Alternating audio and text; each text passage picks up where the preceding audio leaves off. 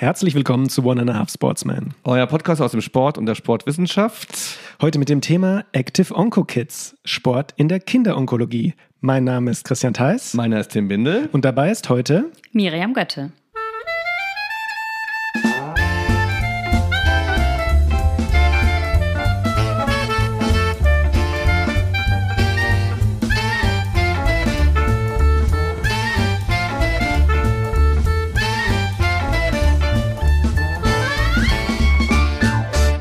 Liebe Hörerinnen und Hörer des Podcasts, herzlich willkommen zu einer Folge, auf die ich mich ganz besonders gefreut habe, denn wir blicken heute, man könnte vielleicht sagen, etwas über unseren Tellerrand hinaus und ich darf eine Gästin mal wieder begrüßen und zwar Dr. Miriam Götte, Dr. Rehrmedic Miriam Götte, so kann man sagen, richtig. Ähm, Leiterin der Arbeitsgruppe Sport- und Bewegungstherapie der Kinderklinik 3 am Universitätsklinikum in Essen und ähm, ja, Sprecherin eines Netzwerks, und zwar, das findet ihr auch schon in unserem Titel, und zwar Active Onco Kids. Hallo Miriam, wie geht's dir? Hallo. Ja, mir geht's wunderbar hier bei euch. Ja. Herzlichen Dank für die Einladung. Schön, dass du es nach Mainz geschafft hast. Herzlich willkommen, genau. Also bei uns sitzt ein, ein gut gelaunter Mensch, wie ich finde, mit Vorfreude auf das Gespräch, aber auch ein bisschen nicht wissen, was da alles so passieren kann hier. Ne? Ja. Also man ist ja vieles nicht, ist nicht ganz vorbereitet. Magst du so nicht vorbereitete äh, Settings? Ich glaube, das sind die besten, weil ist man spontaner. Je mehr man sich vorbereitet, desto schlechter ist es. Deswegen ähm, ja, komme ich ganz äh, neugierig hierher. Ja, wir sind auch ganz neugierig. Und jetzt wollen wir vielleicht direkt schon mal aufdecken, für welche, die über unseren Titel gestolpert sind.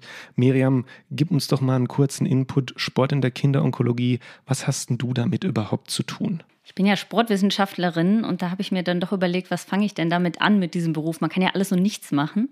Und die Medizin hat mich doch sehr ähm, interessiert und dann bin ich relativ schnell auf das Thema Onkologie gekommen und dann eben spezifischer noch Kinderonkologie. Und wir haben über die Jahre ähm, festgestellt, wie wichtig Bewegung für Kinder ist, auch wenn oder gerade weil sie krank sind. Und nur eine schwere Erkrankung heißt nicht, dass Kinder sich nicht mehr bewegen sollten, aber das ist früher tatsächlich so gewesen. Und das zu durchbrechen, das ist so ein bisschen mein meine Mission, mhm. Kindern Bewegung zu ermöglichen. Und für alle, die es jetzt vielleicht noch nicht gehört haben, Onkologie beschäftigt sich mit Krebskranken oder an Krebs erkrankten Kindern. Genau, Onkologie ist der Überbegriff, Kinderonkologie. Man sagt jetzt auch eher Kinder- und Jugendonkologie, weil eben auch die 16-, 17-Jährigen hier gehört werden wollen. Also ähm, genau, verschiedene Krebserkrankungen gibt es ja eine. Hm eine große Menge und die unterscheiden sich bei Kindern auch im Vergleich zu Erwachsenen. Kinder haben ja keinen Brustkrebs oder Prostatakrebs. Also wir können heute hoffentlich zeigen, dass man mit Sport oder Bewegung, wie es, wie es auch sagt, ja auch unwahrscheinlich vielseitig arbeiten kann. Hast du denn noch irgendwie andere Ideen gehabt oder war das für dich klar? Du hast eben klang's klar, das wolltest du machen oder hättest du was anderes auch machen können? Ja, die Alternative wäre tatsächlich gewesen, nochmal Medizin zu studieren, weil das dann doch so, das war, was für mich äh, sehr interessant ist, eben der medizinische mhm. Kontext. Aber ich bin jetzt froh, auf der, äh, ich nenne es immer der guten Seite zu sein, diejenige zu sein, äh, bei denen die Kinder dann doch eher strahlen, wenn man reinkommt. Schön. Und zwar äh, dieser ähm, als Sportwissenschaftlerin dann in der Medizin promoviert und deshalb auch dieser Rehrmedic. Spricht das richtig aus? Ich glaube schon. Also manche sagen dann, äh, vertun sich mit Renat. Es ist offiziell ein anderer äh, Doktor. Es ist quasi ein, es steht für medizinische Wissenschaften. Es ist ein medizinischer mhm. Doktor für Nichtmediziner. Mhm. Also den machen teilweise auch Ökotrophologen oder Psychologen oder ähm, ja, ähm, Biomediziner. Mhm. Und, und, du hast ja ähm, also Beziehungen auch gesetzt in deiner Ausbildung zwischen Bewegung und Sport. Da ist ja Onkologie ähm, ja nur ein Thema. War, waren dir andere Themenfelder über den Weg gelaufen, wo du gesagt hast, auch da wird Bewegung unterstützend eingesetzt in der Medizin? Das wird vielleicht auch gerade noch so abhaken. Was geht da eigentlich noch alles? Ja, also ähm, das ist ein Riesenthema. Ne? Also ich hatte den Schwerpunkt Prävention Rehabilitation und natürlich denkt man immer viel an die klassischen Sportverletzungen, aber eben auch die Neurologie. Da hatte ich noch einen Schwerpunkt drauf. Das ist auch ähm, sehr spannend. Menschen mit Parkinson, anderen neurologischen Erkrankungen, wie man da mit Bewegung, ähm, Bewegungsmuster neu erlernt, durchbrechen kann oder auch bei depressiven Verstimmungen. Und da kommen wir auch wieder, da schließt sich der Bogen zur Onkologie, weil Kinder Kinder und Erwachsene mit und nach Krebs diverse Nebenwirkungen haben können, von Gangunsicherheiten oder bei Hirntumor Ataxien oder eben auch ja, Müdigkeit und auch depressive Verstimmungen und Sport wirkt eben so multifaktoriell, dass wir auch diese ganzen Nebenwirkungen und Spätfolgen damit adressieren können. Schön, multifaktoriell. Aber ja, und schön, dass wir jetzt schon anfangen, dass wir endlich mal jetzt schon mit dem Inhalt anfangen. Ja, ich, äh, das kann sich auch gerne durchziehen, weil normalerweise Tim, Tim wartet schon, wann ich ihn unterbreche und sage, Ja, so ich jetzt, äh, jetzt jingeln wir uns äh, mal ins, äh, in den ersten Block. Aber ist überhaupt kein Thema, weil ähm, eine so spannende Expertin aus dem Bereich hier zu haben, da können Mhm. wir schon ein bisschen früher damit einsteigen. Trotzdem, Tim, oh, wolltest du atmen? Ich wollte nur atmen. Du wolltest, Ich wollte nur sichtbar atmen. Tim wollte hörbar. Hörbar atmen, ja, ja. Hörbar atmen und wir jingeln uns mal in The News rein und dann gucken wir, was Neues gibt. Auf geht's.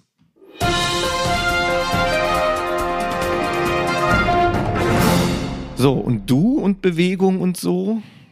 Ich selber, Ja. Ja, ich habe ja schon erzählt, ich bin ja hierher gelaufen vom Bahnhof. Ja, das ist Bewegung. Geht berghoch ein bisschen, ne? aber so, so viel auch wieder nicht. Aber so Freizeit, ne? das fragen wir ja auch oft. Ne? Wir haben Ja. schon viel darüber gesprochen, Ja. was wir so machen und wollen und Krafttraining, Laufen, Basketball, Spielen. Was hat die Corona-Zeit mit dir Ja. gemacht und deinem vielleicht Home-Yoga oder sowas? Ja, Yoga, ich glaube, das haben wir alle schon ausprobiert. Also ich komme gebürtig aus dem Voltigieren. Oh, Pferde. Okay, die, nächsten 40 Minuten sind Ja. gesichert. Es wird, oh Gott, das interessiert mich. Bist du, Erzähl. ja. bist du ein Pferdemädchen? Äh, gar nicht, so richtig. Also äh, ich mag schon Pferd, ich kann auch ein bisschen reiten, aber Voltigieren ist ja eben dieses Ja. Turnen auf Mhm. dem Pferd und das hat mich eben doch immer sehr begeistert. Das habe ich in meiner Jugend sehr äh, intensiv gemacht. Es gibt auch sehr gute Mainzer Voltigierer, habe ich. Und- Äh, Ja, ich kenne sogar eine. Eva, Grüße gehen raus. Okay, und machst es, du machst es jetzt aktiv. Du voltigierst. Nein, ich mache das nicht mehr. Ich sage, Ja. da komme ich her. Ne? Das Okay. ist so meine Historie. Ich habe nie Ja. so viel mit Ballsport zu tun gehabt und dann doch im Studium so ein bisschen alles gemacht und letztendlich so ein bisschen langweilig bei Laufen und Fitness gelandet. Natürlich. Natürlich. Ähm, aber Laufen, Fitness. Laufen genau Fitness. hier anwesend. Ja, Ja. sitzt genau zwischen uns, passt perfekt. zwischen Ja. Laufen und Fitness. Zwischen Laufen und Fitness. Zwischen Laufen und Fitness. Aber durch meinen Beruf, und das ist wirklich schön, habe ich neue Sportarten kennengelernt. Ich war am Wochenende Windsurfen und äh, zumindest klappt das jetzt ein bisschen. Also das ist auch ganz schön, dass ich durch meinen Job neue Sportarten erlerne. Oh, durch deinen Job Windsurfen. Spannend, okay. Mhm. Wo, wo warst du gewesen? Am Veluwemeer. In Luvenmeer. Ja, Ja. klar. Super. Das ist toll, weil man da stehen kann, wenn man ins Ach, Wasser okay, fällt. Ja. Ach super. Und hat es geklappt? War genug Winter? Es war doch heiß überall auch, ne? Und so, Bei uns oder? nicht. Also Ah, ja. in Deutschland haben alle geschwitzt bei Ja. 35 Grad und ich musste mir immer dann doch äh, die Neojacke wieder anziehen. Also ähm, ja, es ist, äh, es hat sehr viel Spaß gemacht. Schön. Stand-up-Paddling. Aber, aber jemanden, der voltigiert oder aus dem Voltigieren kommt, wie du sagst, wirklich sehr schwer einzuordnen. Normalerweise gehen Mhm. dann so, so Schubladen auf, okay, ich komme aus dem Fußball, ich komme aus dem Turnen, ne, ich komme aus dem Schwimmen, aus dem Voltigieren kommen. Wie sind denn die Leute da so? Hast du da Voltigierfreundschaften noch, die du heute pflegst und so? Gibt es ein, gibt's einen Voltigier-Lifestyle? Ja. Ne? Nee, ehrlich gesagt tatsächlich nicht so. Und das, das Ding ist, glaube ich, dass die Menschen so unterschiedlich alt sind. Es bildet sich nicht so dieses Mannschafts-, wir gehen Hm. saufen, sondern da sind dann die Jüngsten vielleicht acht, sieben und die Ältesten 18. Das ist ja eben, weil man verschieden große Ja. Menschen braucht. Ach, okay. Ah. Und ähm, deswegen ist es so ein bisschen anders. Es ist Ach so. Wieso braucht man verschieden große Menschen? naja, man macht beim Voltigieren ja Dinge alleine, aber dann Ja. auch in der Kür, in der Mannschaft drei Personen auf einem Pferd. Und dann, wenn alle 80 Kilo wiegen, ist das schwierig, da was zu machen. Erstens bricht das Pferd zusammen ne? und ähm, dann braucht man jemanden kleineren, den man heben kann und so ein bisschen durch die Luft wirbeln. Und Das heißt, gibt es ein, eine, eine Voltigiermannschaft? Also ist das dann ein, ein Team? Oder? ja, es gibt Gruppenvoltigieren Ja. und Einzel. Und wie, wie groß ist dann die Gruppe? Drei dann maximal oder wie? Äh, Früher waren das acht in einer Mannschaft, jetzt sind es, glaube ich, nur noch sechs, ehrlich gesagt, aber man geht abwechselnd aufs Pferd.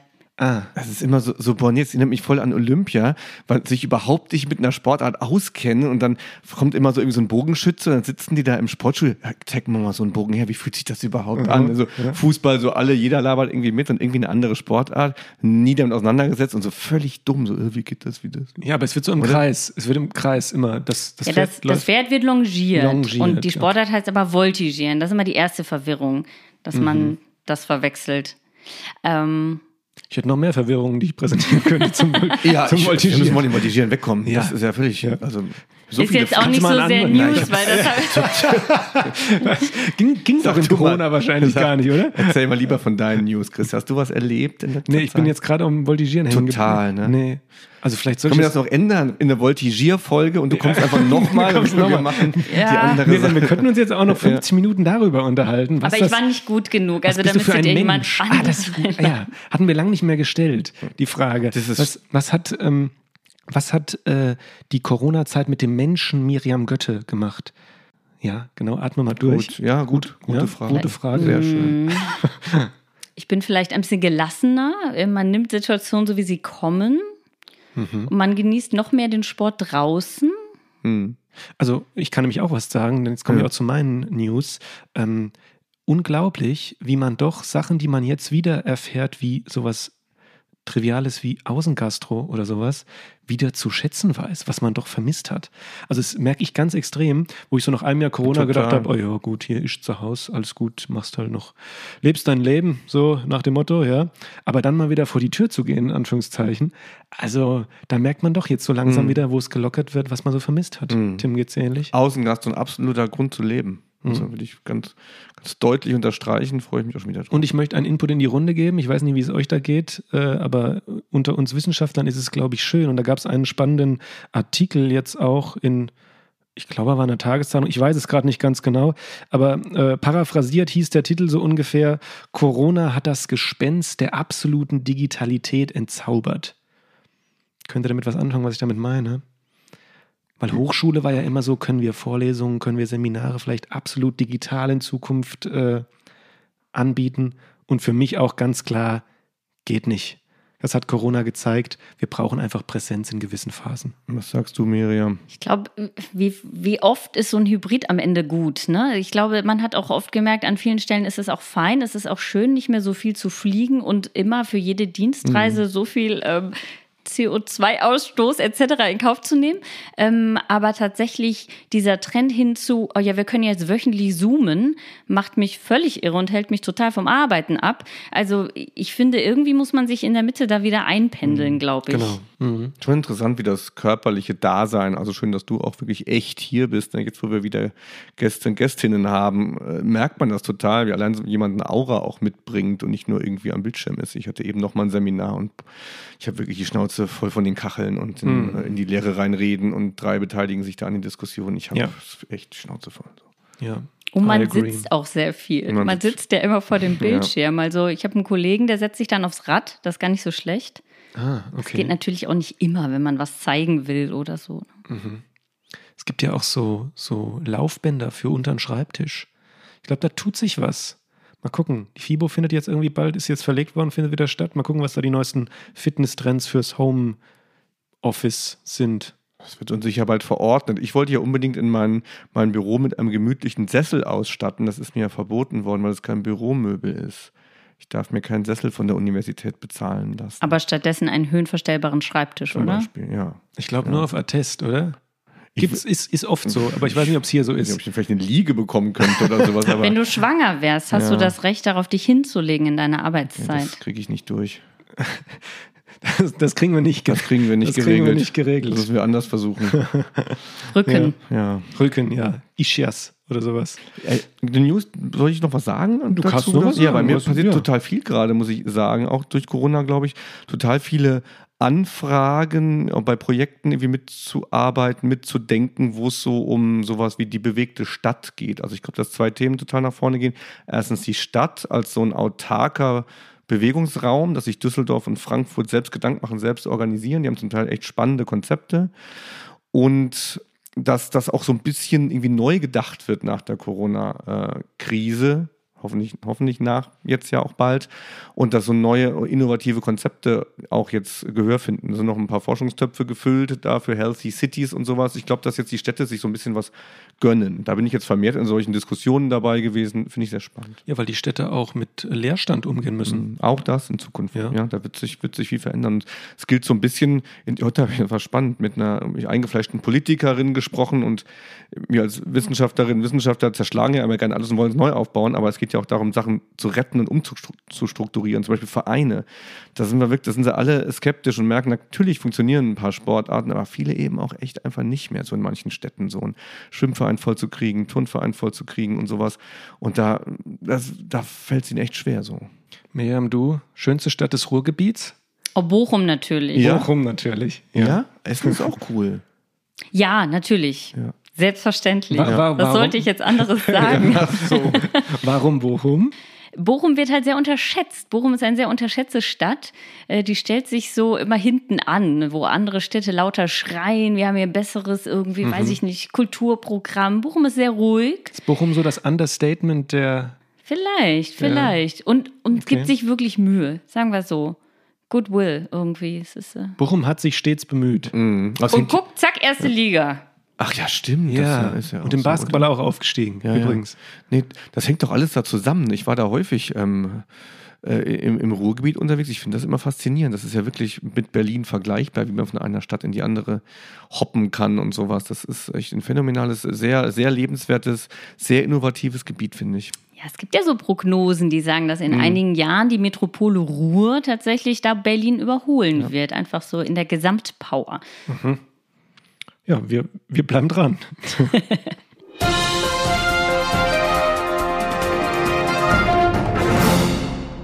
So, eine Transition haben wir, Tim. Ich vergesse immer, was da kommt. Ich habe, äh, Miriam, ich habe keinen Überblick. Ich mache immer nur so, als würde ich, ich weiß nicht, was Transition ist. Seit 27 Folgen frage ich mich, was das ist. Ich kann dir auch nicht helfen. Danke. Okay. 25. Oh, wir machen übrigens die erste Viertel. Ja, nee, die, die erste nee. Viertel. Wieso 25? Das ist Quatsch. Das ist die 26, 27. Episode jetzt hier, oder? Nee, oder? Nee, doch. War nicht Anne 24? Okay, das also wir schneiden wir nachher raus und überlegen es mit dem richtigen. Bist du gut nach Mainz gekommen? Ja, das war unproblematisch. Ja, mit der Bahn, schön. Äh, Selbstverständlich. Äh, nee, komplett CO2-neutral ist die Bahn, glaube ich, noch nicht, oder? Super, Smalltalk beginnt ja immer, ob man irgendwo gut hingekommen ist. Ja, und dann, ja, total. Und dann kann man auch über die Bahn schimpfen sehr gerne und dann bin ich immer raus eigentlich. Weil wir die Bahn gut finden. Ich finde die super. Ja. Die kann natürlich ein paar Mal zu spät sein, die kann auch ein bisschen teuer sein, finde ich, finde die einfach richtig gut. Also die Bahn per se, ja. Also aber auf jeden Fall öffentliche Verkehrsmittel sind prima, würde ich sagen. Ja, ich bin total zufrieden. Ich hatte also. auch einen Sitzplatz. Ja. Ei. Es ist nicht so ausgelastet gerade, oder? Wahrscheinlich. Es war nicht ausgelastet und das WLAN war instabil. Das hat gestört. Ja, gut. Also, bist, also ich habe auch schon in unserem kleinen Vorgespräch äh, herausgekitzelt, dass du die schön, eine der, wird ja immer angekündigt, eine der schönsten Bahnstrecken Deutschlands gefahren bist, nämlich die. Wie nennt sich die denn? Die glaube, am Rhein entlang ja, halt. Ich glaube, so heißt sie auch Rheinstrecke, Rheinstrecke oder? Ja. ja. Oder ne? Mittelrheinstrecke sogar. Heißt sie so? Ja, eher. Ja, also das die Strecke die da Burgen. über äh, Bingen, Koblenz, ja. Bonn, da, da hoch. Ja. Beobachte ich gern immer Teenager oder Teenagerinnen, die da sitzen und ihre Smartphones vertieft sind, mit Großeltern, die dann einen Anfall kriegen, wenn die sich nicht die ganzen Burgen angucken. Guck doch mal dahin, guck doch mal. Einmal rausgeguckt, ach so eine Burg, okay, weiter. ja, Hast du Burgen gesehen? Ja. Hast du Burgen gesehen? Ähm, die ganze Zeit, ja. Und dann, du warst ähm, die ganze Zeit am Smartphone. Ich habe immer gegoogelt, was das für eine Burg ist. ja, ja ist schön. schön da. Okay, ja, Leute, gehen wir uns mal ins ja, Thema, oder? Würde ich sagen. Ne? Bevor mhm. Tim Wer stellt gleich die erste Frage? Ich würde sagen, Miriam kann gleich die erste, erstmal wieder das drei, wollen wir wieder machen, 30 Sekunden Werbung fürs eigene Ding. Ja, okay. Ja, Miriam, bist du schon bereit? Kannst du schon überlegen, was du gleich sagst? Ja, ja da kam ein Nicken und wir legen los in Medias Res.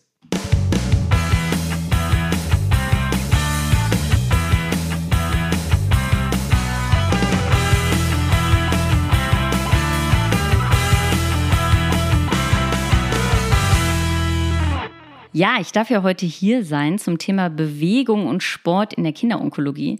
Und das ist ein Thema, da fällt es mir sehr schwer, nur 30 Sekunden drüber zu sprechen. Deswegen bin ich froh, dass wir im Nachgang noch mehr Zeit haben. Ähm, ja, meine Grundmotivation ist tatsächlich, ähm, Kinder zu bewegen und Krankheit ähm, nicht als Grund zu nehmen, sich ins Bett zu legen, wie es vor tatsächlich einigen Jahren auch noch so war, dass man gesagt hat, okay, eine Person hat Krebs, bitte schon, bitte ausruhen. Und da war auch ganz viele, ganz viele Ängste und Sorgen waren damit verknüpft, was man möglicherweise noch den Krebs befördern könnte durch Bewegung. Das ist alles wissenschaftlich nicht haltbar. Ganz im Gegenteil. Die Evidenz ist sehr, sehr gut in der Erwachsenenonkologie, dass Bewegung das Potenzial hat, Nebenwirkungen zu lindern, ähm, teilweise sogar auch die Prognose. Und in der Kinderonkologie, da tun wir uns zusammen. Es gibt zum Glück wenig Kinder, die in, an Krebs erkranken in Deutschland, weltweit im Vergleich zu Erwachsenen. Und ja, da schließen wir uns zusammen, versuchen auch Studien zu etablieren und die Versorgung auf die Station zu bringen, in die Nachsorge. Und das ist so mein, mein liebstes Anliegen. Und irgendwie ist Beruf dann doch oft Hobby. Und ähm, das ist ein sehr schönes Thema. Ich freue mich sehr, hier berichten zu dürfen. Ja, und wir freuen uns sehr, dass du berichtest. Ähm, ist natürlich ein Thema, wo ein ich sag mal, normaler Sportwissenschaftler nicht täglich mit in Berührung kommt. Deshalb sind wir ganz gespannt, was du zu erzählen hast. Auch ein wichtiger, Bereich von, äh, wichtiger Bereich von Sport und Bewegung. Und ich habe anfänglich ja schon angekündigt, Active Onco Kids steht in unserem Titel. Ähm, davor hätte man eigentlich auch noch ein Netzwerk setzen können. Da ja, bist du Sprecherin? Vielleicht erzählst du mal ganz kurz. Man kann natürlich auch einfach die einfache Variante wählen und im Internet mal danach googeln. Und da finden wir auch eine sehr äh, informative Website von euch. Aber in kurzen Worten, Netzwerk Active, äh, Netzwerk Active Onco Kids What is it about? Ja, wir haben das vor knapp zehn Jahren gegründet, weil wir gesehen haben, es gibt so Aktivitäten, aber das ist irgendwie so ein bisschen was in Leipzig und ein bisschen was hier und da. Ähm, wir wollten uns zusammentun und zu so sagen, okay, es gibt aktive Ärzte, Sportwissenschaftler, Physiotherapeuten, Psychologen, die sich irgendwie dem Thema widmen und das zusammenzuführen in ein Netzwerk. Das war so das Anliegen, auch um Expertisen auszutauschen und auch um, wenn jetzt ein Kind zwölf Jahre wohnt in Mainz und möchte möchte gerne Skifahren, im Netzwerk zu gucken, wo habe ich da Experten, weil eine Stelle, eine Person oft nicht alles thematisieren kann. Das gibt ganz komplexe Probleme und ganz tolle Lösungen. Und das war so die Grundidee des Netzwerks. Und das haben wir so ein bisschen professionalisiert. Das wird auch gefördert von der Deutschen Krebshilfe. Und ähm, wir haben ganz viele Standorte. Ein Standort ist auch in Mainz, also von daher. Ähm, Grüße gehen raus. auf jeden Fall. Also wenn man, wenn man das Thema nicht so kennt, und wir haben ja mit dem Thema jetzt hier in dem Podcast jetzt auch noch nicht so zu tun gehabt, dann schwebt erstmal so über dem ganzen Inhaltlichen auch irgendwie sowas wie eine düstere Wolke so, ne? Also bei, bei mir ist das ja, auf jeden ja, Fall klar. so. Und die würde ich gerne mal so ein bisschen, bisschen verscheuchen, weil zunächst äh, denkt man ja, okay, das, oh Gott, es gibt ja nichts Schlimmeres tatsächlich, als in seiner täglichen Arbeit mit so, mit so mit einer lebensbedrohlichen Krankheit zu tun zu haben, die ausgerechnet Kinder bedroht. Da muss man sicher sehr stark sein oder man ist auch täglich mit sowas, äh, wirklich mit dem echten und auch düsteren Leben konfrontiert. Das macht es aber auch dann so bedeutsam. Mhm. Also ich habe gerne auch einen Job, der irgendwie sehr wichtig ist und ähm, den Kindern auch wirklich etwas bringt. Und es ist jetzt nicht so, dass man abstumpft, aber das ist eben, man sieht es täglich, man gewöhnt sich daran an den Anblick und man sieht auch ganz viel Schönes. Man sieht Kinder, die damit ganz toll umgehen, ihre Eltern trösten und es gibt ganz viele Angebote auch für die Kinder auf den Stationen. Es gibt Erzieherinnen, Erzieher und äh, auch Kunsttherapeuten und fast alle Kliniken in Deutschland bemühen sich da sehr, den Kindern so viel Normalität äh, und Kindsein wie möglich da tatsächlich zu schaffen. Ich glaube, das ist auch ein bisschen ähm, der Ansatz dieser Episode, dass wir auf der einen Seite ganz klar machen und uns auch ja selbstverständlich bewusst sind, dass das schlimme Krankheiten sind, auch schlimme Verläufe gegebenenfalls haben kann bei den betroffenen Kindern, aber dass eben der Sport und die Bewegung ein, ich nenne es mal Mittel vielleicht sein kann, um gegebenenfalls zu erleichtern, zu fördern, zu eventuell, ich setze mal ein Fragezeichen dahinter, einer, einer ähm, besseren Entwicklung der Krankheit auch ähm, ja, ja, als Effekt zu haben. Ja. Heilung auch? Ja, genau, also genau, ist so ein großes Wort, Heilung. Ja, ja, wie, wie, deshalb wusste ich nicht, ob ich Heilung auch benutzen, aber ja, genau. Es Heilung, gibt ja tatsächlich dann teilweise diese Schlagzeilen ne, in ähm, diversen ähm, Medien, Sport wirkt besser als, also das mhm. ist mal ein bisschen gruselig. Ne? Wir haben schon gerade bei erwachsenen Patienten, die eine Krebserkrankung haben, ganz gute wissenschaftliche Evidenz dafür, dass teilweise das Überleben verbessert wird, Rezidive vermieden werden können. Und wir wissen ja auch, dass wenn wir uns viel bewegen, wir ein geringeres Risiko haben, bestimmte Krebserkrankungen zu bekommen. Dennoch ist das kein Ansatz, der statt einer Chemotherapie passiert. Wir sagen immer, es ist eine supportive Therapie. Es ist zusätzlich, es kommt dazu. Und es kann möglicherweise ja auch die Prognose verbessern. Da wissen wir bei Kindern noch nicht so ganz viel zu. Das ist tatsächlich noch, äh, noch viel zu erforschen. Aber wir wissen zumindest, dass Nebenwirkungen gelindert werden können. Müdigkeit, ähm, körperliche Schwäche, Muskelatrophien können da ähm, tatsächlich aktiv bekämpft werden. Kannst du uns mal mit reinnehmen in deine Arbeit? Vielleicht an so einem Einzelfall oder was machst, machst du konkret? Wie kommst du in Kontakt mit, mit den Kindern? Und vielleicht, vielleicht fällt dir eine Episode ein oder ein Beispiel, ein Fall, wo du uns mal was schildern kannst? Ja, das Klassische ist eigentlich, dass wir versuchen, und ich bin da ja gar nicht alleine, äh, sondern ich habe ein Team, die auch teilweise noch viel mehr ähm, Therapie machen selber als ich. Ähm, man nimmt früh Kontakt auf, schon kurz nach der Diagnose, vielleicht nicht an dem Tag. Häufig sagen wir, gib dem Tom, zwölf Jahre, gib dem noch mal eine Woche. Und dann sieht er das aber bei seinem Zimmernachbarn und sagt, ich möchte auch mitmachen. Und so ist der erste Kontakt ganz schnell da. Das heißt, wir versuchen ganz früh den Kindern zu zeigen, Sport ist jetzt nichts, was du fallen lassen musst. Wir holen dich hier ab. Was hast du vorher gemacht? Ah, du warst Fußballer. Cool, guck mal, wir können ja auch Fußball spielen. Ich habe mhm. auch einen Ball. Ne, und die früh abzuholen und dann zu begleiten, kontinuierlich zu begleiten. Du hast gerade gesagt, Zimmernachbar, ja. Das heißt, sind diese äh, Kinder dann in stationärer Behandlung? Sage ich jetzt mal? Ja, eigentlich müssen alle Kinder regelmäßig mhm. stationär kommen. Es gibt dann immer, die werden so früh wie möglich wieder nach Hause entlassen, weil zu Hause schläft man doch am besten, wenn man nicht den schnarchenden Papa neben sich hat oder die schnarchende Mama des Nachbarjungs. Ja. ähm, genau, aber die Kinder kommen meistens in regelmäßigen Zyklus, Zyklen immer stationär. Wir versuchen sie dann zu trainieren, aber auch wenn sie ambulant kommen und manchmal schreiben wir Trainingspläne für zu Hause. Wir haben auch so ein paar virtuelle, digitale Angebote. Es ist so ein, ein ein Mix. Hm. Vielleicht eine Sache ganz kurz, bevor wir weiter in Richtung Sport und Bewegung gehen, die mich persönlich interessiert. Ähm, Krebs bei ähm, Kindern und Jugendlichen, sind da erstes Anzeichen immer Symptome? Weil normalerweise beispielsweise klassische Vorsorgeuntersuchungen oder sowas, die äh, führen ja Kinder und Jugendliche nicht durch. Also wie kriegt so ein Kind und äh, oder ein Jugendlicher dann die, ähm, die Diagnose, ja, du hast Krebs? Also wie äußert sich sowas? Ja, unterschiedliche nach Krebsart. Ne? Mhm. Aber bei so einer typischen akuten Leukämie ist es dann doch oft ähm, Müdigkeit, viele Infekte, mhm. ähm, gibt manchmal dann so Anzeichen von Blutungsneigungen. Ähm, viele Kinder berichten auch von Schmerzen in den Beinen. Also ich bin keine Medizinerin. Ich möchte jetzt nicht, dass die Hörer da irgendwelche Symptome bei ihren Kindern entdecken, weil alle Kinder geben mal Schmerzen in den Beinen an. Und das ist, glaube ich, auch dann die Kunst eines guten Kinderarztes, diese Symptome nicht zu überbewerten, sondern dann im Falle zu überweisen. Andere Krebserkrankungen wie jetzt Knochentumore, die es gibt bei Jugendlichen vor allem, das sind dann auch unspezifische Schmerzen im Knie. Ich meine, welcher Jugendliche hat das nicht mal? Hm. Und auch spielt dann der Tod eine Rolle bei deiner Arbeit.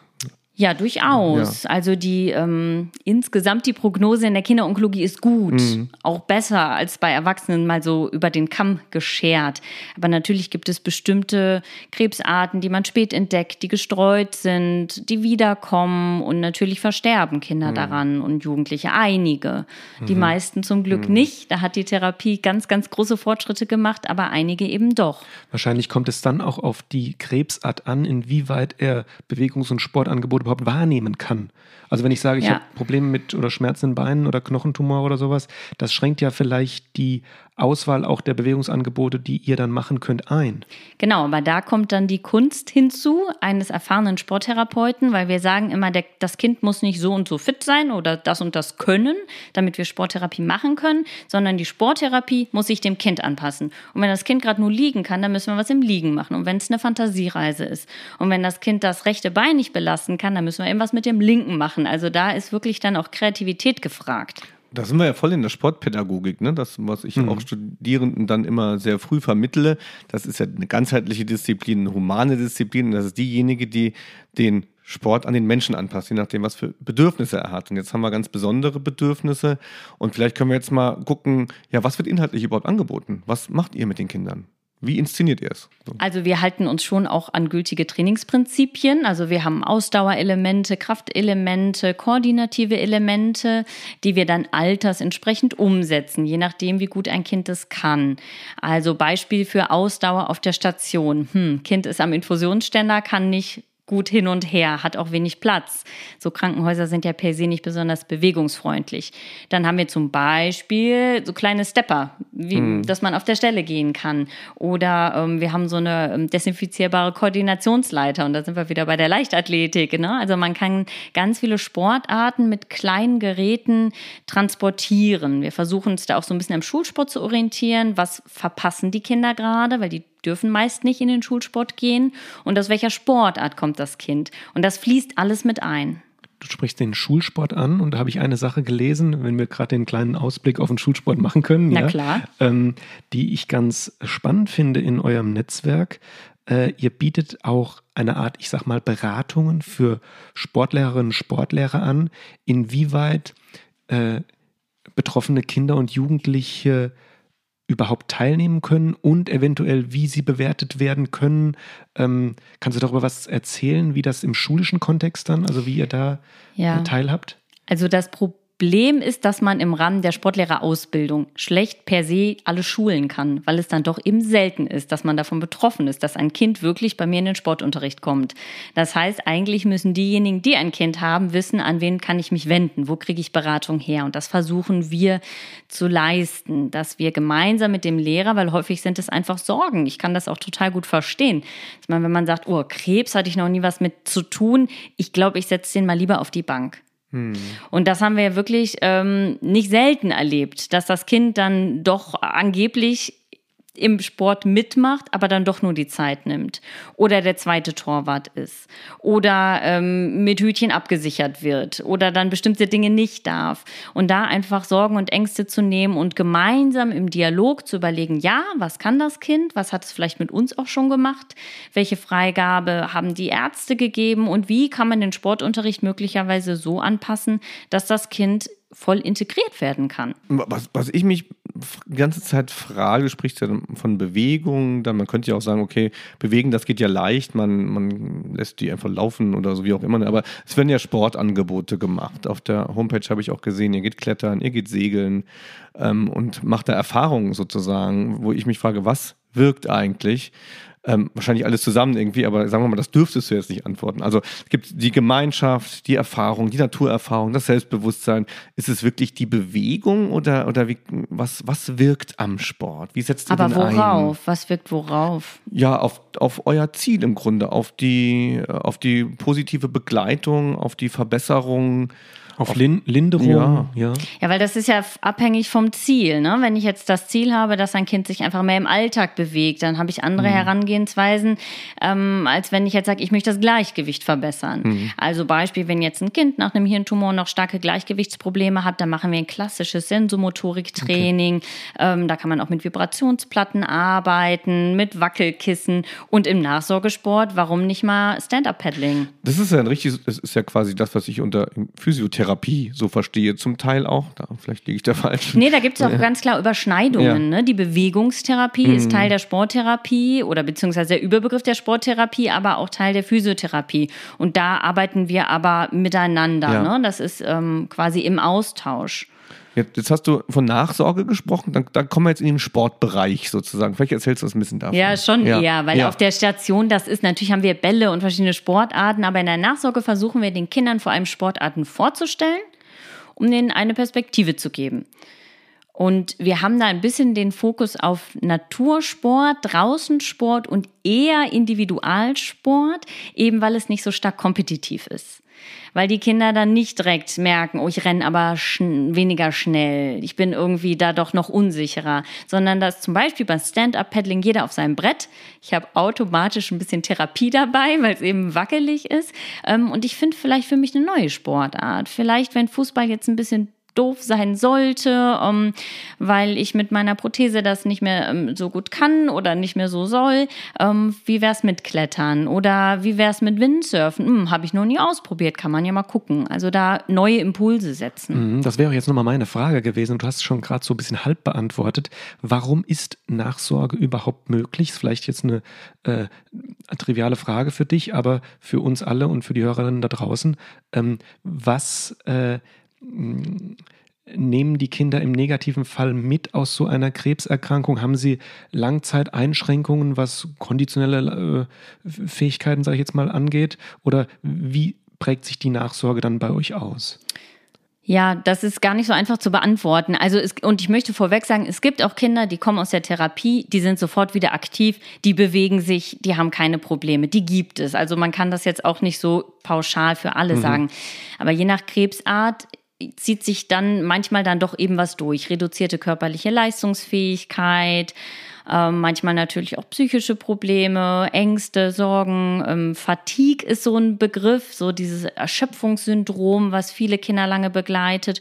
Und dann nach Tumor. Also wenn ich jetzt, ähm, wir haben in Essen viele Retinoblastom-Patienten, die haben dann Seheinschränkungen, Hirntumorpatienten eher so im Bereich ähm, Ataxie-Gleichgewicht, Knochentumorpatienten vielleicht eine mhm. Amputation, mhm. vielleicht eine Prothese.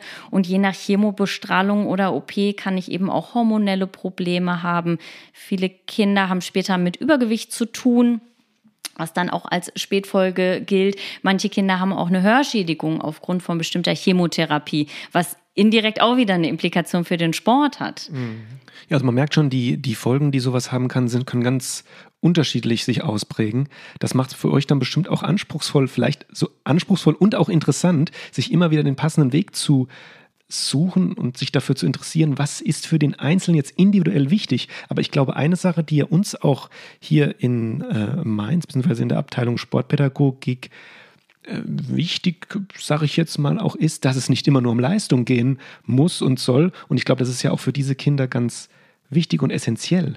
Ja, weil worum geht es uns? Die Kinder, die sollen sich ja bewegen, langfristig. Die sind ja nicht 70 nach ihrer Krebserkrankung. Also auch die sollen sich noch bewegen. Aber die sind vielleicht 10. Und ich kann nicht bis zum Rest des Lebens Sporttherapie machen. Das heißt, wir müssen versuchen, dass die Kinder selbstständig aktiv werden, dass die wieder in einen Sportverein gehen, dass die Spaß haben an der Bewegung, weil nur wenn es Spaß macht, mache ich es. Das heißt, wir wollen da Impulse setzen und denen wieder Mut und Kraft geben, teilzunehmen und die auch wieder ein bisschen fitter machen, klar, auch auftrainieren. Aber letztendlich können die Kinder ja nicht ihr Leben lang Therapie bekommen, mhm. sondern die sollen wieder Spaß am Bewegen finden. Gut, und letztendlich gibt es dann bestimmt auch den einen oder anderen, der nach eurer Nachsorge, die vielleicht irgendwann dann auch aufhört, nach ich weiß nicht, wie lange kümmert ihr euch dann so? Wir haben jetzt den, wir haben jetzt einen Kassenvertrag, das wäre 18 Monate in der Nachsorge, aber im Moment im Rahmen des Versorgungsangebots können die Kinder und Jugendlichen und jungen Erwachsenen kommen, solange sie das brauchen. Okay, aber sicherlich gibt es dann auch den einen oder anderen, der es dann wieder sein lässt und das ist dann wahrscheinlich ja. auch in Ordnung, wenn das seine oder ihre Entscheidung ist. Ja. Aber man sieht auch mal wieder, was für Sportangebote man eigentlich braucht, weil das hier jetzt, wenn du auch sagst, es geht gar nicht um Leistung, Wettkampf und Vergleich und kommt wieder meine Vereinssport-Skepsis, also zumindest wie er en gros aufgestellt ist, mit 17 jetzt dann in den Verein zu gehen und das zu finden, was man jetzt braucht, das ist total schwierig. Hast du dann ein bisschen Informationen darüber, wo sich vielleicht diese Jugendlichen dann wieder auch regelmäßig äh, wiederfinden können? Ja, es gibt eben nicht so typisch Krebssportgruppen für dieses Alter, ja. sondern dann ist schon der Versuch, tatsächlich in den regulären Vereinssport sich zu integrieren. Und das ist dann je nach Region. Ja ähm, da versuchen wir vom Netzwerk zu vermitteln. Und häufig braucht so ein Patient oder ehemaliger Patient nur jemanden, der sagt, guck mal, da ist ein Verein, ich habe da für dich angerufen und ein Probetraining vereinbart, geh da mal hin. Hm. Nimm noch einen Freund mit. Hm. So, ne? Und das hilft oft schon. Hm. Vielleicht könnte es ja auch so Anleitungen, Hilfen äh, geben, auch im informellen Bereich dann tätig zu werden. Das müsste ja kein, kein Verein sein. Aber die Strukturen sind wirklich tatsächlich, glaube ich, ein bisschen schwierig da. Es geht nicht immer einfach so, ja, okay, jetzt geht macht, macht das im Verein weiter. Ne? Dann verliert man ihn vielleicht doch und er bewegt sich oder sie bewegt sich dann doch nicht so, wie man es gerne hätte. Ja, und ja. wir bewegen uns häufig dann tatsächlich mit unseren Patienten so zwischen teilweise Behindertensport und mm, ja, ja. Leistungssport, ähm, weil manchmal ist es einfach nur, ich bin nicht ganz so fit. Aber ich lass mich, kann mich auch nicht klassifizieren lassen wie jetzt im paralympischen Sport. Ich habe jetzt nicht da irgendwie einen, eine bestimmte, ein bestimmtes Handicap, sondern es ist manchmal viel diffuser. Mhm. Ich glaube, das muss man auch zweiteilen. Zumindest teile ich es zwei in meinem Kopf gerade.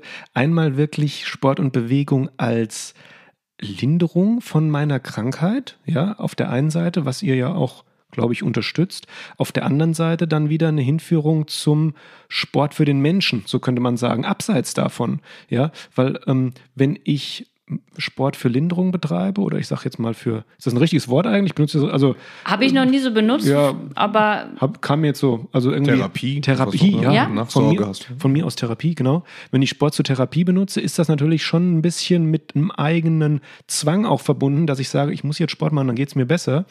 Ähm, und auf der anderen Seite möchte man ja vielleicht wieder dahin kommen, dass der Mensch, das Kind, der Jugendliche am Ende sagt, ich betreibe Sport Eben weil ich den Sport liebe, weil es mir Spaß macht, was du auch gesagt hast. Also es sind, glaube ich, zwei Schienen, oder? Die ihr da bedient. Genau, und die Kinder sprechen auch unterschiedlich darauf an. Manchmal sagen die Jugendlichen, ah ja, ich will jetzt aber trainieren, weil es für mich gut. Die jüngeren Kinder, die kommen mit Therapie gar nicht in Kontakt und wir nennen das auch nicht so. Dann spielen wir einfach und mhm. bewegen uns und haben Bälle und äh, da geht es tatsächlich um die mhm. Du, du, hast am Anfang, als es dann inhaltlich losging, was gesagt, was ich die ganze Zeit am Hinterkopf habe, dass du etwas machen wolltest oder willst, was gut ist. So, ne?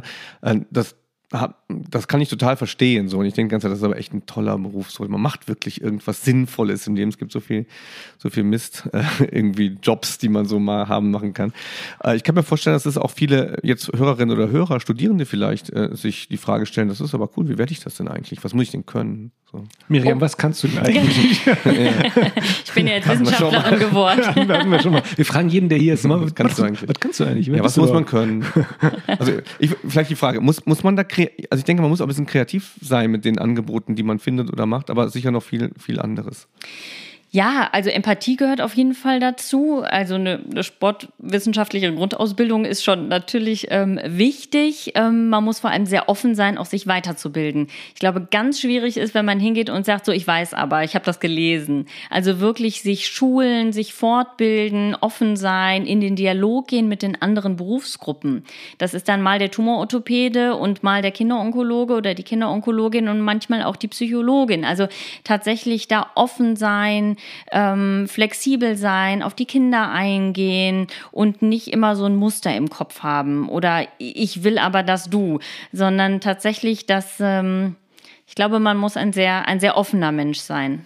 Und ich glaube auch, und es geht nur einmal in Richtung des düsteren Bereichs, sage ich jetzt mal, den, den Tim eben angesprochen hat. Ähm, wenn man häufig, man kann ja schon auch sagen, mit Schicksalen zu tun hat, denn ein Kind, was Krebs kriegt, ich glaube, das ist erstmal ein großes Schicksal für alle Beteiligten. Muss man da auch, ich sag mal, abschalten können? Muss man das teilweise ausblenden und nicht mit nach Hause nehmen? Wie, wie bist du damit umgegangen oder wie war das für dich, als du damit zu tun hattest? Ich glaube, das ist. Schätzt, man, schätzt ich das ja, falsch ein? Oder? Nee, gar nicht. Natürlich bewegt einen das. Mhm. Ähm, ich glaube, man kann es nur vorher nicht wissen. Ja. Also wenn man jetzt sich jetzt als Sportstudierender überlegt, auch finde ich das gut oder nicht, da muss man mal hospitieren, da muss man mal gucken und da muss man sich damit auch auf der Sachebene mal beschäftigen, natürlich aber auch emotional. Wir alle kennen auch Menschen, die Krebs haben. Das sind dann meistens eher Erwachsene, aber das ist ja ein Thema, mit dem man in Kontakt kommt. Mhm. Das ist ja nicht irgendwie so ein weißes Buch. Und das muss man, glaube ich, tatsächlich einfach dann mal probieren. Und wichtig ist, dass man dann am besten Fall in dem Team ist, wo man mhm. dann auch drüber sprechen kann. Weil schlimm ist, wenn ich mir Sorgen mache um einen Jungen, der jetzt in einer nicht heilbaren Situation ist und ich kann mit niemandem drüber reden sondern man nimmt das mit. Deswegen ist es wichtig, dass der oder die Sporttherapeutin dann auch in ein Team eingebunden wird. Und das Team, das kann dann so etwas auch auffangen und das kann das dann auch diskutieren, dass ich da nicht als Einzelkämpfer dran gehe. Hat sich über deine Tätigkeit bei dir selbst auch so der, die Einstellung zum Leben und zur Vergänglichkeit irgendwie verändert? Oh, das ist schwer zu sagen, weil ich jetzt ja wirklich seit zehn ja. Jahren in diesem Themenfeld bin. Ich glaube, was sich für mich, als sich für mich was verändert hat, war, als ich ein Kind bekommen habe selber. Das war für mich tatsächlich eine mhm. Veränderung, weil man plötzlich sich in diese andere Rolle, die Rolle der Eltern mal eindenkt. Was man vorher denkt, getan äh, zu haben, hat man aber nicht. Also nicht mm. ansatzweise, sondern sich das dann mal vorzustellen. Man hat dann da Kinder im gleichen Alter. Ähm, das ist tatsächlich, fand ich schwierig. Habe ich von Kolleginnen auch so gehört, die das ähnlich gesehen oder bewertet haben. Ähm, ja, aber das Wichtigste ist tatsächlich, Menschen zu haben, mit denen man darüber reden kann. Und das können natürlich auch die Partner oder die Familie sein, mm. aber mhm. im besten Fall sind das auch mal Kolleginnen und Kollegen. Umso spektakulärer finde ich es, wie manche Menschen, vor allem Kinder, dann mit solchen Situationen auch positiv umgehen können. Hast du da Beispiele äh, für uns, schöne, äh, gute Beispiele, wo du auch selbst vielleicht bewundernd zuschauen kannst, wie eigentlich das, wie Menschen mit solchen Schicksalsschlägen umgehen? Fast bei jeder Familie, die ja. bei uns aufläuft. Ich bin wirklich jedes Mal äh, fasziniert aufs Neue. Also das ist schon Wahnsinn, wie die Familien häufig äh, da sich gegenseitig Halt geben. Und natürlich gibt es auch Familien, die daran zugrunde gehen. Also das mhm. ist nicht immer. Ja. Ähm, so, dass da jeder für den anderen da ist, weil viele sind da auch überfordert und das ist dann auch ähm, in der in der in den Eltern untereinander, das ist eine sehr herausfordernde Situation, aber die Kinder sind doch häufig so, dass sie das da selber kämpfen und dann auch die Eltern mitnehmen und sagen, ich will das aber und komm, wir schaffen das und äh, die haben dann manchmal ihre Geschwister dabei und das ist ähm, wirklich ähm, beeindruckend, mhm. wo vor allem die Kinder ihre Kraft hernehmen, aber auch wie viele Eltern das meistern und ähm, so unterstützend für die Kinder da sein können über so eine lange Zeit, weil mhm. häufig dauert eine Therapie ein Jahr und die kommen immer wieder und die kommen jeden, jede Woche mehrmals ins mhm. Krankenhaus.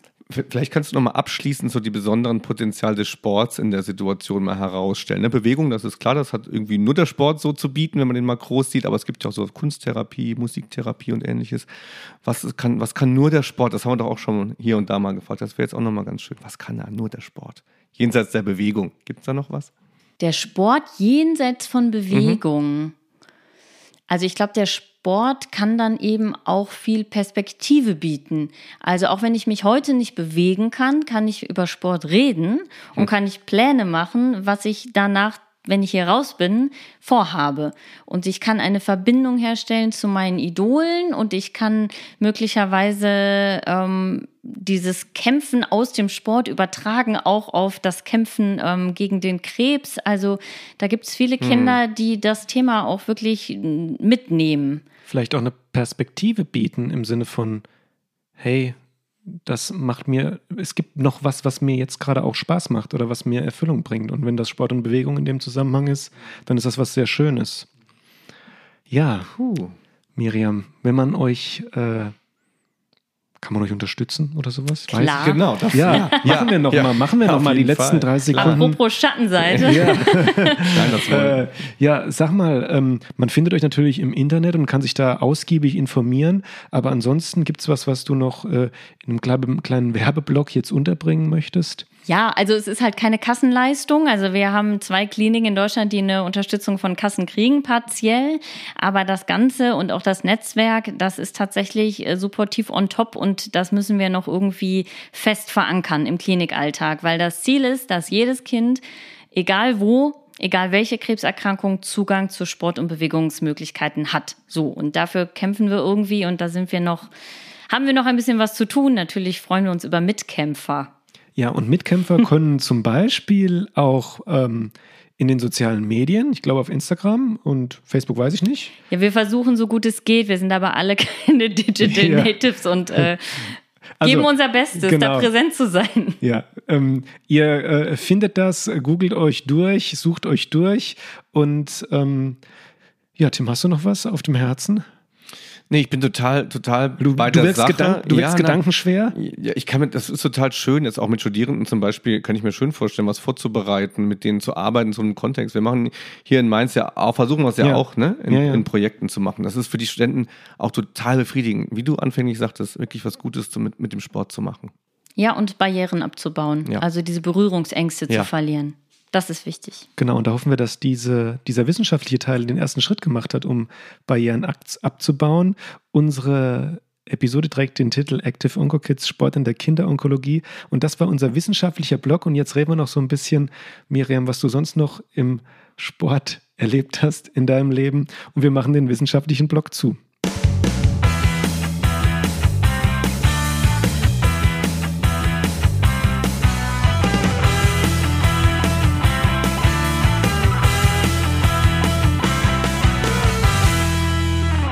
Ich habe eine konkrete Sache in der Transition gerade, eben einen Titel gelesen auf Instagram. Ich kann nicht sagen, wo und ich kann nicht aus, ähm, ich kann es nicht weiter ausführen.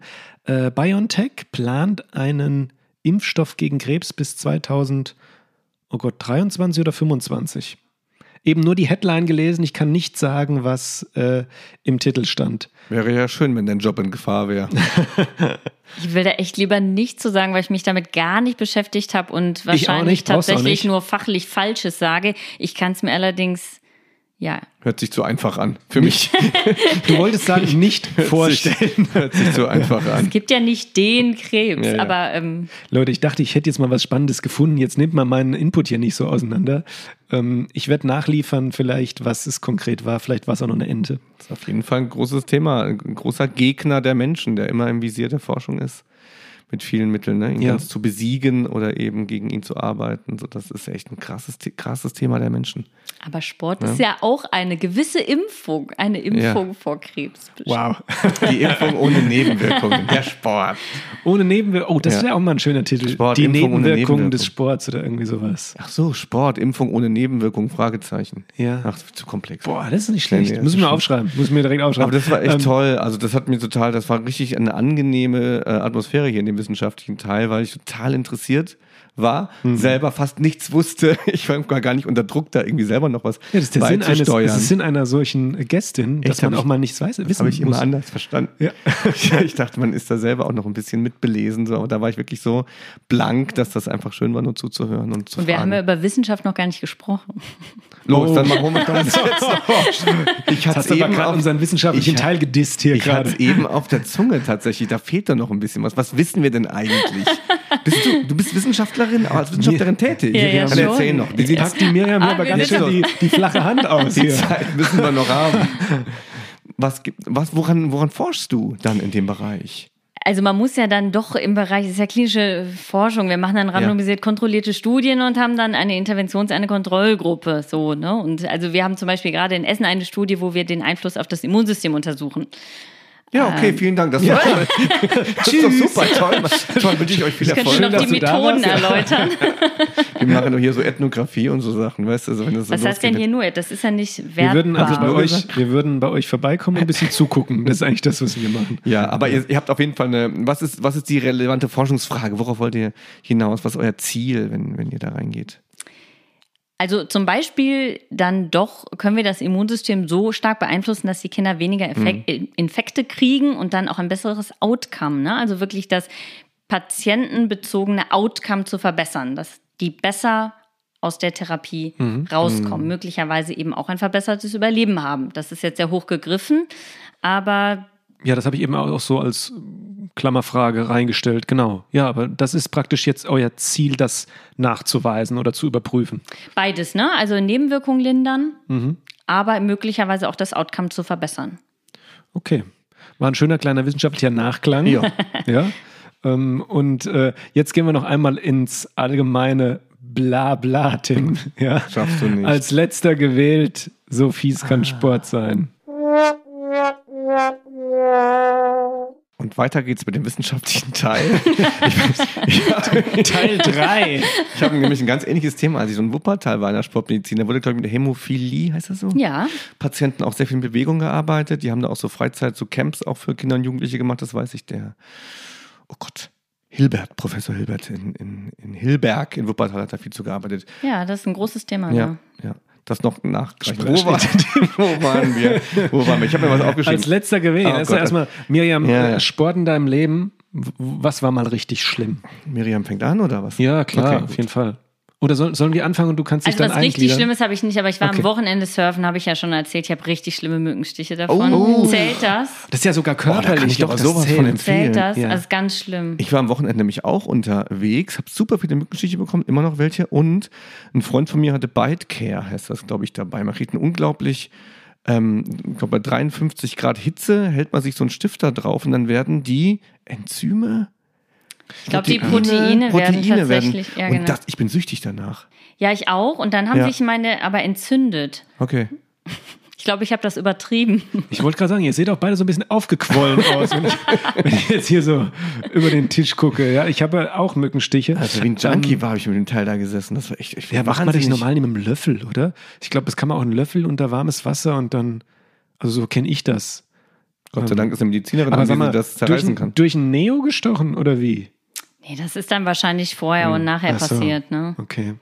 Das ist am Ja, Binnengewässer also lassen, so. wir, lassen wir gelten. So viel ja. kann das sein, das stimmt, gerade so in der Natur. Bah. Ja, ich habe ich hab auch was. Als Kind, ja, ähm, ich und mein Opa, wir sind immer zum Spielplatz gegangen. Das war noch in den 90ern, ja, äh, sagen wir mal Mitte der 90er. Und da habe ich, das sieht man heute übrigens gar nicht mehr, da habe ich, Tim, jetzt deine Frage, du weißt es vielleicht nicht, weil du dich mit dem Thema, glaube ich, ich kenne ja Tim ja schon ein bisschen nicht so gern auseinandersetzt, kann man, glaube ich, Ich sagen. setze mich mit jedem Thema gern auseinander. Es kann gar nicht sein, was Ne, jetzt- pass auf. Okay. Ähm, junge Männer in blau, dunkelblau, hellblauen Anzügen sind da immer an mir vorbeigelaufen. Soll das sein? Auf dem Weg zum Spielplatz. Polizisten. THW. Nein? Das waren diese, ich weiß nicht, gibt's das noch? Basketballschiedsrichter. Das waren diese Anzüge, ich glaube, von den Wehrdienstlern. Von der Bundeswehr. Echt? Kennt ihr die nicht? Die sind blau? Ja, Weiß also ich die waren in den nicht, Gott sei 90ern, Dank. ich meine, die waren so dunkelblau, hellblau und dann so fies kann Sport sein. Da bin ich mit meinem Opa zum Spielplatz und da kam die ganze Gruppe, ja, zapp, zapp, zapp, haben irgendwie Waldlauf gemacht, ja, zack, zack, an uns vorbei und so, das war ganz gemein, fand ich. Äh, drei Minuten später kam so einer, der überhaupt nicht mehr konnte, alle in einer Gruppe und einer, der gar nicht mehr konnte, der ist äh, an uns dann vorbei und ich habe zu meinem Opa, ich weiß noch wie heute, warum warten die nicht auf den? Hm. Ja, das fand ich ganz Das ist super gemein. traurig. Das ist auch fies, aber das ist ja auch eine schwierige Frage. Müssen alle auf den langsamen warten? Ja. Auch, warum hast du nicht gefragt, warum ist denn nicht so schnell, dass er bei den anderen sein kann? Ja, oder warum beeilt er sich nicht mal? Ja. ja. Siehst du? Hast du dich da reinversetzen können, wahrscheinlich ein bisschen, ne? Ach so, Weiß nicht. Ja, glaube ich. vielleicht warst du der. Junge. Ja, hast dich da so rein projiziert. Ja, die waren irgendwie von der Kaserne da bei uns in der Nähe und haben Mhm. dann. Deshalb, ich finde, also ich sehe die heutzutage. Also gut, Wehrdienst wurde ja abgeschafft, aber. Oder Grundwehrdienst, gell? So heißt das? Wehrpflicht. Wehrpflicht. Ja, genau. Ja. Ja. Traurig. Meine traurige Geschichte geht so, ich weiß nicht, ob es traurig ist, aber irgendwie blöd einfach eher. Ich habe nach 1992 war die deutsche Hockey-Nationalmannschaft erfolgreich bei Olympia. Dann habe ich irgendwie war ich auf der Suche nach irgendwas Neuem, habe angefangen Hockey zu spielen. Das war mein erster Mannschaftssport damals. Ich habe Leichtathletik gemacht und Squash gespielt. Dann bin ich in den Hockeyverein gegangen. Feldhockey. Feldhockey, Saar 05 Saarbrücken, es muss immer einmal was Saarländisches fallen pro Podcast. Saar 0 Saar 05 Saarbrücken gegangen und dann war ich da als 16-, 17-Jähriger mit lauter Männern irgendwie. Ich weiß nicht, waren also ein Ticken älter, waren die Ende 20, waren die Mitte 30, keine Ahnung. Nehmen einen dann mit zum Sport, so im Auto und fahren da hin und irgendwie geht's dann los mit trinken dann Bier, dann Umkleide, diese ganze Männerhabitus. Ich fand das irgendwie, ich wollte das irgendwie nicht so richtig, ich habe das versucht so mitzumachen. Was mich an denen ständig genervt hat, wenn Jüngere kamen, ging es ständig um deren Frisuren. Hatte ich mal längere Haare, dann wurdest du, ging es um nichts anderes als, oh, der langhaarige da und, äh. und so, und hattest du irgendwie die Haare kurz oder anders oder gefärbt oder sonst irgendwas. Also wie Erwachsene immer in diesem Alter, was war Mitte der, Anfang, Mitte der 90er, auf das Aussehen von Jugendlichen geschielt haben. Ich habe später in Forschung auch nochmal gesehen, ständig sind diese Haare im Fokus und die dürfen nicht auffallen, weil da muss man erstmal Leistung bringen, dann darf man sich irgendeine komische Frisur machen. Ich fand das echt immer total daneben, dass Erwachsene mich irgendwie auf meine Frisuren, Haare oder irgendwas ansprechen. Sollen mich einfach so nehmen, wie ich bin und mit mir Hockey spielen. Ja, so. Traurig, oder? Ja. Miriam, was ist mit dir? Ja, schon traurig. Ja. Ich habe ja ich komm, jetzt heuchel, heuchel mal ein bisschen rum hier. Ja, damals, die, die Grünen waren ja noch nicht so richtig etabliert und das war so, so gegen das Establishment, wenn du lange Haare hattest und so, ne, oder dann irgendwie so Schönling oder was. Da gab es noch so Männerideale davon, dass man eben die Haare einfach kurz hat und Bier trinkt. Punkt. Wenn du irgendwas anderes gemacht hast, dann musst du dich da rechtfertigen für. Wo, äh, Jetzt habe ich die Haare gesagt? kurz und trinke Bier. Das ist passiert. das haben die gemacht mit mir. Saarlouis oder wo hast du gesagt? Saarbrücken, Saarbrücken. Saarbrücken. Ja. Äh, welche Liga gespielt damals? Keine Ahnung. Ja, weil aus meiner Heimatstadt aus Limburg spielt ähm, langjähriger, oh, ich weiß gar nicht, wo sie jetzt gerade spielen, Erstligist LHC, Limburger Hockey Club. Oh ja, schön. Ja. Ich habe ein Tor gemacht in meiner ganzen Karriere, die ein halbes äh, Jahr ging, glaube ich. Im Training? Und dann hat noch, nee, im Spiel, dann hat noch einer gesagt, es wäre besser gewesen, wenn du den Schläger mit zwei Händen gehalten hättest. Warum soll das besser gewesen sein? Ich habe den halt einfach irgendwie reingestochelt, fertig. Das hat mich alles genervt. Mich nervten Erwachsene krass. Das könnte jetzt tatsächlich, also ich kenne auch ein paar Hockeyspieler, ich will jetzt nichts Falsches sagen. Okay. Es könnte natürlich jetzt die, die Hockeyspieler ein wenig schlecht dastehen lassen, aber vielleicht war es war es auch einfach äh, der Verein. Ja, es war der falsche Man Verein weiß im es falschen nicht. ja, Ob es der. Verein war oder die Sportart oder beides oder du warst jünger als die anderen. Was haben die erwachsenen Voltigierer mit dir gemacht? ja. Haben die dich auch über deine Frisur lustig gemacht? Nee, früher musste man ja auch so ein bisschen dann aufhören, wenn man zu alt war. Das ist, Ach so, ich ist dachte, nicht mehr so. Also ich war gar nicht mehr, ich war ja dann noch eher jung, als ich aufgehört habe. Was ist denn eher jung? Anfang 20. Aha. Anfang 20 ist, Jung. ja, jung. Nö, aber da war nix so mit Dissen. Ja. Nee. Ah, hat dieses, schon mal gesagt, oh, das Pferd, wie schön. alleine dieses ständige, dieses ständige irgendwie abgeholt werden von irgendwelchen Mitspielern in irgendwelchen blöden Autos da auf der Rückbank oder am Beifahrersitz sitzen und sich den, das Geschwätz von denen anhören. Das fand ich richtig nervig. Diese blöde, das ist noch richtige Musik, die da, da im Auto läuft. Da musst du irgendwie Tom Petty hören und zum, zum Training fahren und sowas. Das hat mir echt gestunken so. Ja, wenn man in der Mannschaft so sein muss wie alle anderen, ist halt blöd. Ja, ne? Ich will noch mal in einer richtigen Mannschaft sein, wo man so sein darf, wie man halt eben ist. Gibt es nicht Ja. so coolen Unisport hier, wo man. Ja, ich weiß gar nicht, ob das so sein darf, wie man ist. bin das ist dann die Frage. Ja. Ich bin jetzt erstmal in einer, bita- in einer bizarren Bierpong-Wette hängen geblieben. Ich suche noch einen Partner. Ja, Miriam, wie sieht's aus? Bierpong? Ich habe Equipment, aber. Ah, cool. Ah, was, was Nicht heißt dabei grad. Den, den Tisch oder was? Nee, man braucht ja diese Becher da. Den und, Becher, es äh, gibt ja auch offizielle Bierpong-Tische so. Gibt's Also, auch, also n- dann habe ich doch kein Equipment. Also ich meine, die roten Becher da oder so, das- ist das das Equipment? Ja, okay. Dachte ich. Ja, nee. Bei dir ist ja beim Saufen nicht so richtig, ne? Also du, du zielst wahrscheinlich gut, oder? Aber deine Generation trinkt ja nicht mehr so richtig viel, oder? Äh, du, wir haben schon auch getrunken, Ach so. aber es, es ist in der Tat in Corona weniger geworden. Ach so. Antiproportional zur Nee. Gesellschaft habe ich jetzt gelesen. Kann ich dich Der Alkoholkonsum äh, in der Corona-Zeit wäre stark gestiegen. Hm. Ja. Aber halt zu Hause, ne? Ja, ja. Hm. Das macht Aber ist ja mir dann immer zu doof. Weiß nicht. Also ich trinke jetzt also, ja, mal so einen Wein. Ja, Tim, klar. Ja, oder? Bier, Wein, auch mal ein Whisky, klar. Ja, okay. Willst du dich auch noch hier outen an der Stelle? Ist ja nichts Schlimmes. Alkohol, Nee. toll. Ja. Ich, erg- ich ergänze den Gin. Oh, Oh. Das sind, das sind so die neuen Das Hippies. ist gell? so neu, das ist seit drei Jahren schon. Seit drei Jahren, Tim. Oder vier, fünf. Also so viel Gin braucht doch kein Mensch. Guck dir mal, wie viel Gins es gibt. Muss es 200 verschiedene Gins geben? Die zwei wären schon fein, aber am Wochenende Okay. habe ich einen, einen selbstgemachten von einem Freund, der war schon gut. Ah. Aber war der auch besser als irgendein anderer? Weil der war schon gut, es zählt eigentlich nicht. Weil schon gut ist so, Nein, der war überragend. so. Ich will auch Schöne Freunde, die Grüße, Alkohol machen. Robin. Robin, schickst du mal nach Mainz Robin, da deinen schick mal überragenden rüber. Gin? Ja. Du darfst äh, als Gegenleistung einmal vorbeikommen und erzählen, was. Oh, jetzt. Was macht er denn, Robin? Kann er auch irgendwas Äh, machen? der ist Koch, aber der begleitet Was? auch tatsächlich unsere Nachsorgesportangebote. Der geht da mit uns, der geht mit uns und unseren Kiddies Skifahren und Windsurfen und abends kocht er uns noch was Feines. Wir wollten doch sowieso einmal eine Kochshow machen. Ja, auch. wunderbar. Dann laden wir Robin ein, Wir er bringt Gin mit und wir machen die Kochrunde Robin, hier. nein, und Miriam kann Tasting machen. Ja. Ja. Wunderbar, safe. Ist Gute notiert. Ähm, Mainz hat to zwei tolle Brauereien. Wir dürfen keine Werbung machen, ne? Außer wir Durstlöscher. Ja, und äh, Spikeball. Ja, Das auch. ja. Ja. Oh, komm mir auf damit, ey. Nee, jetzt komm. Haters gonna hate. Hast du schon mal Ich finde das auch gut, Spike. Ach, du lieber Himmel. Siehst du? Siehst du, 2 zu 1. Ich sag nichts Ja, mehr. safe. Okay. Oh, wir sind immer noch in, wir sind ja immer noch in so fies kann Sport Ja. sein. Ja. also meine Bundeswehrgeschichte kam nicht so gut an, auch wenn ich die, kennt ihr das so, an manche Sachen aus der Kindheit kann man sich noch so erinnern, als wäre es gestern gewesen. An manche Sachen Klar. gar nicht mehr. Ja. Und das mit meinem Opa hat mich ganz, war ich meinem Opa an der Hand, das hat mich, vergesse ich nie. Aber was hat der denn gesagt? Ja. Deswegen hast du es ja vielleicht gemerkt, weil der was so. sehr Prägendes dazu gesagt hat. Etwas Wegweisendes, weswegen du Sportwissenschaftler werden wolltest. Genau, studierst halt Sport. Das bewegt dich halt. Kann, ich müsste mir jetzt was ausdenken. Es könnte alles sein von, äh, da bist selbst du schneller bis ja, ja. zu. Aber der äh, Opa hat da nicht so eine Rolle gespielt. Ne? Aber alle Geschichten, wo ich Bundeswehr höre, da finde ich traurig.